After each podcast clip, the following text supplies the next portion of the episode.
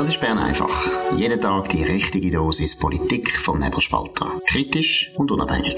Der Podcast wird gesponsert von Swiss Life, ihrer Partnerin für ein selbstbestimmtes Leben. Ja, das ist die Ausgabe vom 24. August 2023. Dominik Feusi und Markus Somm. Ja, der Gerhard Pfister, unser Lieblingspräsident von der Lieblingspartei Mitte, hat das Interview gegeben, dem Blick. Und zwar zur SRG und ist durchaus bemerkenswert, was er dort sagt. Ja, er ist ja bekannt als SRG-kritischer Politiker. Das macht der SRG aus Sorgen. Das äh, ist, weiss man in ganz Bundesbern. Ähm, und äh, er sagt, er tut zwar die Halbierungsinitiativen ablehnen, sie, sie, sie gehen zu weit, äh, die SRG sei wichtig, betont er auch ganz fest, aber er sagt auch, es brauche einen Gegenvorschlag, man müsse den, den Servicepublik von der SRG, den müssen wir definieren neu. Man müsse über das Online-Angebot reden, man müsse darüber reden, was die Rolle ist von der SRG und äh, ich glaube, das löst wieder ein paar ähm, äh, Blut, hohe Blutdrücke aus bei der SRG. Wobei, man muss also schon sagen, der Gerhard Pfister hat sich enorm gemäßigt, was SRG betrifft. Er ist früher einer der härtesten Kritiker gewesen und vor allem eben auch inhaltlich, oder? Politisch hat er sie kritisiert. Das hört man nicht mehr so viel. Seit der Präsident ist von der Mitte, spielt sicher auch eine Rolle, dass der Verwaltungsratspräsident von der gleichen Partei ist, der Jean-Michel China. Soviel ich weiß, sind die einmal ziemlich einen grossen Krach gehabt wegen dem und so weiter. Aber Letztlich ist natürlich das beim ganzen äh, Komplex SEG halt auch das Thema, wo die SEG aus meiner Sicht total unterschätzt, dass etwa die Hälfte vom Land, ja, nein, ist eigentlich mehr, wo bürgerlich ist, natürlich weiss, die SEG ist ja, nicht so ausgegangen, wie sie eigentlich sollte sein. Es ist nicht die Finanzverwaltung den Medien. Und dann geht es im Interview ganz stark um die Bundesratsfrage. Und das müssen wir vielleicht noch ein bisschen vertiefen. Er hat auch am Dienstag, am äh, Wahlkampfauftakt von der Mitte, von den Medien, äh, zu dem Stellung genommen. Er hat äh, drei Sachen betont. Erstens, die jetzige Zusammensetzung vom Bundesrat, die spiegelt Kräfteverhältnis nicht wieder. Also, dass die, er sagt dem Podestformel, also, dass eben die, die, die grössten drei Parteien zwei Sitze haben und die vierte eine. Und da hat er natürlich ein bisschen einen Punkt, weil eine von diesen drei ist besonders groß und die anderen sind fast so klein wie die vierte. Äh, und äh, der zweite Punkt, er hat aber auch gesagt, wir wählen niemand ab. Und der dritte Punkt ist, ist gewesen, Wahlen müssen aber irgendwann einmal auch Folgen haben. Wie siehst du das? Ja gut, ich glaube, das Wichtigste ist die zweite Antwort, oder? Das heißt wirklich ganz klar, dass im Dezember ganz sicher nichts passiert. Weil äh, es wird niemand zurücktreten von der bisherigen Bundesrat, außer der Alain Berset, wo wir wissen. Und von dem her wird es sicher keine Verschiebungen geben. Und natürlich müssen Wahlen Konsequenzen haben. Die Frage ist, äh, erstens, äh, wie tut man Wahlen interpretieren? Das ist nämlich der Punkt, weil er weiß selber, dass zum Beispiel die Mitte, kann man durchaus sagen, ja, die Mitte hat einen Bundesrat und die Grünen nicht. Und dann kommen die von der Mitte und sagen, ja, wir haben halt im Ständerat so viele Leute. Mhm. Und das ist genau der Punkt. Das finde ich auch zu Recht. Im Parlament gibt es Mehrheiten und die sind mal entscheidend. Und das andere ist, wo der Gerhard Pfister vielleicht auch nicht so gern sagt, letztlich ist die härteste Währung für Bundesrat, haben wir schon ein paar Mal gesagt, ist, ist Referendumsfähigkeit. Und Mitte als Partei würde ich jetzt auch schon ein paar Fragezeichen setzen, ob die noch referendumsfähig sind, die wichtigen Vorlagen, ob sie allein könnten das Referendum gewinnen. Nicht so sicher. Die FDP kann es auch nicht mehr. Also von dem her kann man durchaus mal sagen, ja, wäre noch gut, es würden mal alle wieder mal antreten. Ich kann den Gerhard Pfister eigentlich nur darauf hinweisen, und ich glaube, er ist nie für die Volkswahl gewesen, aber die Volkswahl wäre eigentlich für seine Probleme sicher das Beste. Auch der Gerhard Pfister würde wahrscheinlich in einer Volkswahl viel, viel besser abschneiden als sehr viele andere von diesen bisherigen Bundesräten. Ja, vielleicht sogar besser als seine Bundesrätin Viola Amherd, oder? Das ich habe jetzt nicht genannt, welche ja, Bundesrätin. Bei Bern einfach nennen wir nennen. Nein, gut, aber da muss man jetzt ehrlich sein, also die Viola Amherd ist zurzeit enorm populär. Ich glaube jetzt ja, nicht, dass der Gerhard Pfister so populär wäre, weil er ist ja wirklich und Gott sei Dank auch noch eine Kratzbürste und das ist ja nicht bei allen beliebt. Viola Amherd ist da ein bisschen pflegeleichter. Nein, aber er wäre sicher äh, einer der erfolgreichsten Kandidaten und ich glaube, da wäre vielleicht durchaus auch mal wieder zu diskutieren. Aber wie gesagt, Wahlen müssen Konsequenzen haben, selbstverständlich, aber wenn man die reine Arithmetik immer betrachtet, dann ist das meiner Meinung nach für schweizerische politische System immer zu kurz gegriffen. Das Referendum ist eigentlich die härteste Währung. Vielleicht einfach noch das beste Quote, das ich gefunden habe in dem Interview im Blick von ihm, eben, wo, wo dann der Journalist ihn zu Recht darauf anspricht, dass die drei Punkte sich ja ein bisschen widersprechen, oder? Wahlen müssen Konsequenzen haben, wir wählen niemand ab, oder? Dann sagt er, ja, dass sie eben Bundesratswahlen sind, Zitat, die Quadratur des Kreises. Großartig. Genau, das ist der promovierte Germanist wo, wie hat's es geheißen? Die Zug, hat die Zukunft eine Zukunft? Hat der Pfister eine Pfister-Zukunft? Ja, da würde man sagen, ja, er hat Zukunft, aber schauen wir mal weiter. Gut. Ein anderes grosses Thema, wo ähm, es jetzt zu reden gibt und bei, bei alle, die wahrscheinlich beschäftigt, ist äh, der Absturz vom Chef von der Wagner-Truppe, Prigoschin ein ganz ein grusiger, barbarischer Kriegsherr. Aber er äh, hat sich jetzt ein bisschen unbeliebt gemacht beim Putin, hat gemeutert gegen den Putin und natürlich wir wissen nicht, es ist ein grosses Reich in Russland, verschlingt der grosse Boden alles, aber es ist schon ein keiber Zufall, dass ausgerechnet der Herr Prigoschin jetzt plötzlich muss abstürzen. Ja, es schmeckt ein bisschen nach einem Anschlag, aber wir wissen eigentlich nicht. Dominik, wie schätzt du ein? Ja, aber das ist typisch bei diesen Sachen, muss ich sagen, fällt mir als Journalist auch ein bisschen schwer. Man hört viele Sachen, ähm, Fakten gibt's wenig und wenn, sind Quellen von diesen Fakten dubios was man dann, das Einzige, was man dann macht, oder, Mei, äh, irgendeine Meinung dazu haben, und da bin ich eigentlich ein bisschen dagegen schwierig. Meinungen wachsen wie Unkraut, das hat, glaube ich, Konstantin Seibter mal gesagt. Ja. Wie Haar. Oder wie Haar. Ja gut, äh, ob Haar oder Unkraut, das ist beides nicht das, was am Schluss guter Journalismus ausmacht. Und es ist schwierig, äh, was auch immer da passiert ist. Ähm, ich meine, einem Putin traut man alles zu, ist klar. Dass der, der Typ sich unbeliebt gemacht hat äh, mit seiner Aktion da, wo er Richtung Moskau gefahren ist, ist auch klar. Der Mann hat ein riskantes Leben geführt. Was jetzt genau für Auswirkungen sind, ist genauso schwierig. Also seine, seine Leute, die, die, man sagt ja mehrere, mehrere 10.000 oder 10.000, 20.000 habe ich schon gelesen, was die jetzt machen, ähm, wenn die unterstellt sind, sind das einfach so marodierende Freischaren, lauter Fragen. Gleichzeitig ist heute Unabhängigkeitstag in der Ukraine wird der gefeiert. Es hat auch so eine Art Kommandoaktion auf der Krim gegeben. Auch das weiß ich nicht recht, wie das einzuschätzen ist. Sehr schwierig. Genau, und äh, vielleicht werden wir noch mehr erfahren. Aber wie gesagt, also Wladimir Putin ist bekannt dafür, dass er nicht sehr zimperlich ist mit politischen Gegnern. Ganz genau nachweisen hat man ähm, sehr viele Mordfälle, die komischerweise auftreten sind in Russland. Nie ganz, wobei die Anschläge, so die es gegeben hat ja. gegen russische Agenten, zum Beispiel die in England, die sind eigentlich meiner Meinung nach, also das ist eigentlich so klar. Mhm. Putin hat die Leute äh, umgebracht und von dem her würde ich sagen, ja, also der hat sicher keine Hemmungen, einen Gegner wie der Prikoschin äh, zum Abstürzen zu bringen. Aber wie gesagt, vielleicht werden wir noch mehr erfahren. Gut, wir gehen wieder zurück in die Schweiz und zwar auf Zürich. Die FDP Zürich im Gemeinderat hat eine gute Idee gehabt. Ähm, und ist abgestürzt, auch abgestürzt. Was ist es? Genau. Die FDP hat nämlich äh, beantragt, dass man zum Bekämpfen von der Wohnungsnot auch ein bisschen das Angebot der Wohnungen erhöht und also erlaubt, dass man überall einen Stock mehr aufbaut. Also, ein bisschen, also überall, wo es zulässig ist, also wo es nicht irgendwie denkmalgeschützt ist oder irgendwie so. Und äh, das würde natürlich erstens eine Dynamik auslösen, das würde das Angebot erhöhen. Es ist klar, wie viel denn das äh, auf, durchschlägt auf den Wohnungsmarkt, äh, das, ist, das ist fraglich. Aber dass man Städte in die Höhe baut auch, ist für mich eigentlich klar gescheitert, ist aber an der Vereinigten links-grünen alternativen Macht im äh, Zürcher Stadtparlament, wo aber dreimal hat man müssen abstimmen. Erst beim dritten Mal hat es dann geklappt, vorher ist es immer ein Patt gewesen. Genau, und das ist natürlich ein interessantes Thema. Es ist ein bisschen ein Muster, wo wir schon ein paar Mal diskutiert haben auf äh, Bern einfach dass die Linken zwar zum Beispiel die Energiepolitik oder alles verunmöglichen, was mehr Energie würde bringen, oder? Sie finden äh, Wasserkraftwerke dürfen die Staumauern nicht erhöhen. Sie tun äh, Atomkraftwerke natürlich absolut äh, verteufeln. Und selbst bei den Solaranlagen, wo sie jetzt 20 Jahre gesagt haben, das ist die Lösung aller Dinge, obwohl das nicht stimmt, selbst dort tun sie jetzt Einspruch erheben, zum Beispiel im Wallis. Und da ist wieder genau das Gleiche. Ich meine, es sind ja sehr viele Linke, wo die extreme Zuwanderung, die wir haben im Land, immer wieder verteidigt haben, wo jedes Mal Personenfreizügigkeit zum Evangelium erklärt haben und keine Kritik gelten.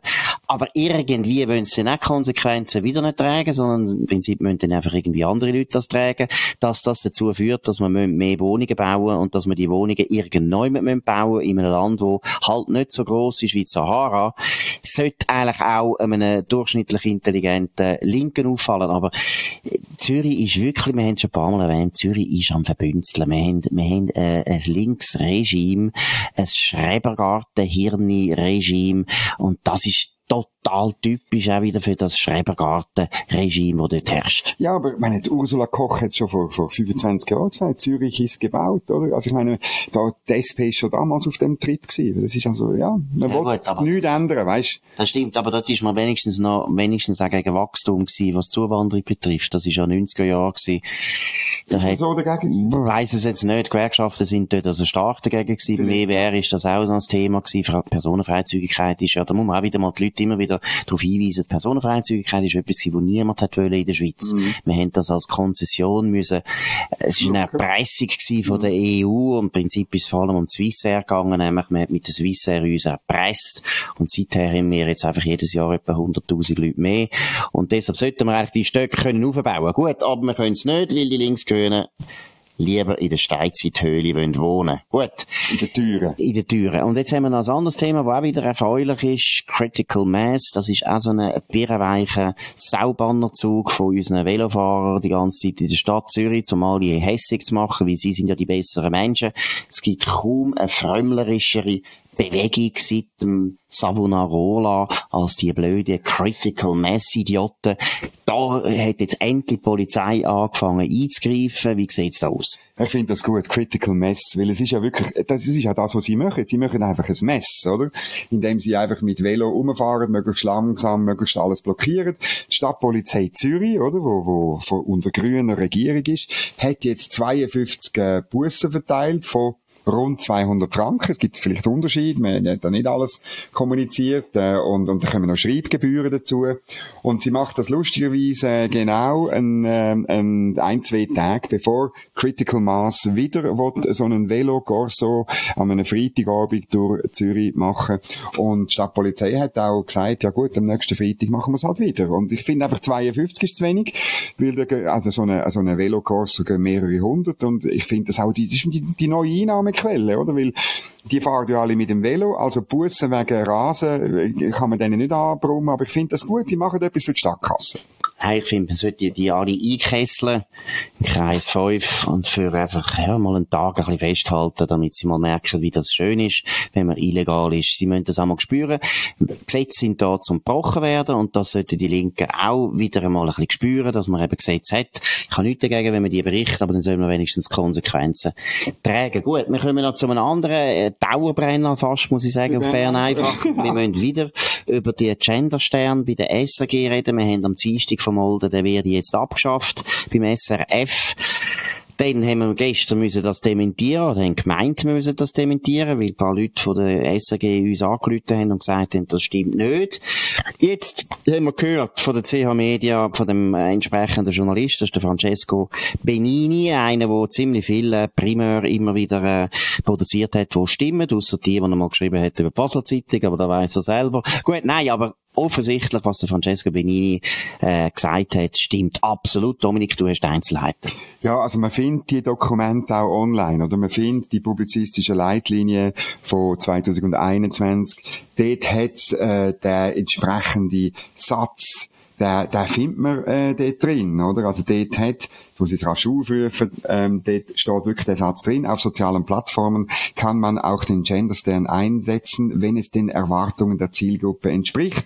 Und in der aktuellen Version ähm, ist der Satz nicht mehr drin. Also das stimmt. Aber man hat es natürlich, oder der Francesco Benini hat es natürlich ein bisschen aufgejazzt, oder? In dem äh, kippt und er hat es mit Frageform versehen. Das machen die Journalisten immer, ein Fragezeichen im Titel, wenn man so ein bisschen eben ein bisschen, ein bisschen aus einer nicht wahnsinnigen Geschichte eine sehr grosse Geschichte gemacht hat.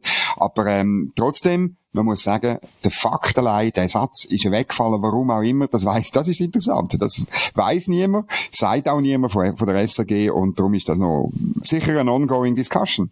Und ich finde, du tust jetzt ein bisschen stark verwässern, weil letztlich ist wirklich ganz klar, sie haben früher noch gesagt, man kann ihn benutzen und wer die SAG Leute kennt, vor allem die Jungen, weiß ganz genau, dass er wahrscheinlich flächendeckend benutzt worden ist. Dass das einfach klar war, dass in der Leitlinie das erlaubt worden ist, hat geheißen, dass man es faktisch benutzt hat oder dass man sogar hat müssen benutzen, weil der Kollege sonst komisch geschaut hätte. Und jetzt hat man den Satz gestrichen und in dem Sinne ist schon ein Politikwechsel. Also jetzt hat man sicher den Satz nicht gestrichen. Und gut, wir können jetzt auch spekulieren, warum und so weiter, lang, lang noch hinterher. Aber äh, Entschuldigung, die Halbierungsinitiative wird da eine kleine Rolle gespielt haben. Da bin ich jetzt auch wirklich fast sicher. Aber wir wissen es auch nicht. Vielleicht kann uns ja die SG wieder genau, anrufen und uns informieren. Wir sind sehr interessiert und ihr seht, wir können den ganzen Tag über den Genderstern reden, obwohl es eine von der unwichtigsten Nebensächlichkeiten der Weltgeschichte ist.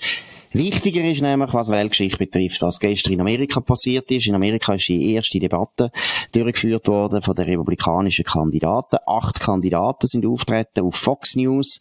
Es geht um die Nominierung für die Präsidentschaftskandidatur in Amerika für die Wahlen 2024. Erstens, der absolute Frontrunner, der Donald Trump, ist gar nicht erst gekommen, weil er äh, teilweise bis 40 Prozent führt und er das Gefühl gehabt hat, das ist nicht nötig, er hat wahrscheinlich das auch nicht nötig, stimmt. Aber, und das finde ich eigentlich ist die große Geschichte, der Vivek Ramaswamy, der Superstar, der indische Superstar, Tech- und Pharmaunternehmer ist er mhm. gewesen, hat eigentlich das jetzt genutzt, das Podium, und ist eigentlich zum Superstar geworden, Dominik. Ja, das ist wahnsinnig, wie der Youngster, wie der, der äh, Sohn von Einwanderer abgeräumt hat, rhetorisch brillant hat er das gemacht. Ähm, er ist dann äh, Hauptziel geworden von den sieben anderen, hat das aber trotzdem hervorragend gemeistert. Man muss sagen, er ist der Stark von dieser Debatte, auch, glaube ich, weil er sich hinter den Trump gestellt hat. Er hat gesagt, er sei der beste Präsident, den es je gegeben hat. Ähm, und äh, trotzdem ist er natürlich noch weit weg von der Wert, äh, wie ihn Donald Trump sie genießt in der Basis. Gut, er hat gesagt, der beste Präsident, glaube ich, hat gesagt, hat er gesagt 21. Jahrhundert oder 20.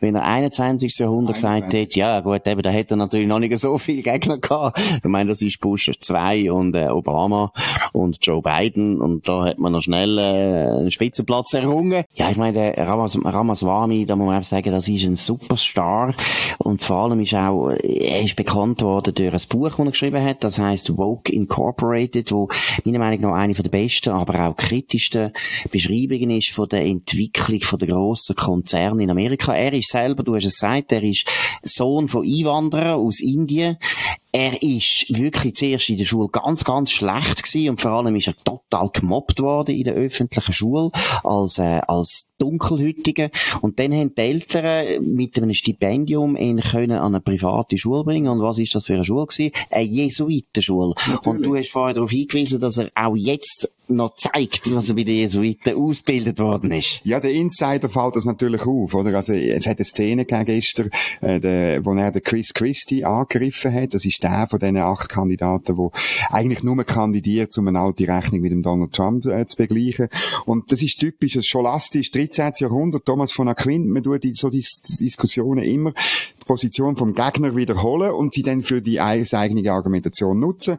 Also er hat dann gesagt, jawohl, Chris Christie, wenn du sagst, Kandidatur von Donald Trump sei nur aus Rache und aus Ärger, äh, dann nochmal kandidieren in 2024, dann wäre das ein gutes Argument, wenn nicht du wirst genau aus Rache und Ärger kandidieren. Und das ist brillant und der Insider, wo auch ein bisschen, auch ein bisschen äh, katholische Rhetorik haben, die haben das sofort gemerkt. Genau, und wir natürlich Tränen über Genau. Da muss man, jetzt zu, man muss es zugeben. Ja, nein, ich gebe es ja zu. Ich habe grosse Bewunderung für die Jesuiten, auch wenn sie den Sonderbundskrieg ausgelöst haben, ja. wo ja eigentlich unter dem Strich auch gut rausgekommen ist für die Schweiz.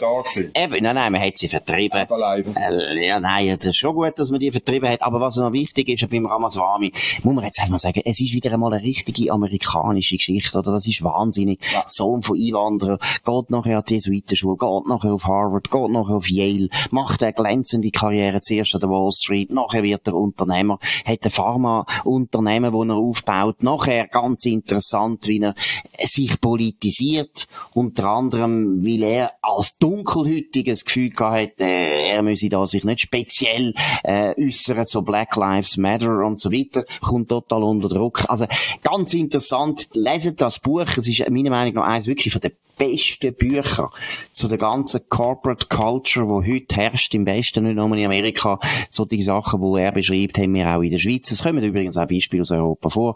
Nein, Ganz eine interessante Debatte. Führt nicht dazu, dass der Trump wahrscheinlich äh, nicht Kandidat wird. Es ist ja, extrem wahrscheinlich, dass der Kandidat wird. Aber es könnte durchaus sein, dass ein Ramaswamy zum Beispiel zum Running Mate wird vom Donald Trump. Er hat sich da meiner Meinung nach fast äh, angedient für das. Gut, wir schauen weiter. Das ist sie, Bern einfach an dem 24. August 2023 lohne ich von unserem Markus Somm auf nebelspalter.ch. Ihr könnt uns abonnieren auf nebelspalter.ch oder auf Spotify oder auf äh, Apple Podcast. Tönt uns weiterempfehlen, tönt uns hoch bewerten, das würde uns freuen. Wir hören uns wieder morgen zur gleichen Zeit auf dem gleichen Kanal. Bis dann, eine gute Zeit. Das war Bern einfach, gesponsert von Swiss Life, ihrer Partnerin für ein selbstbestimmtes Leben.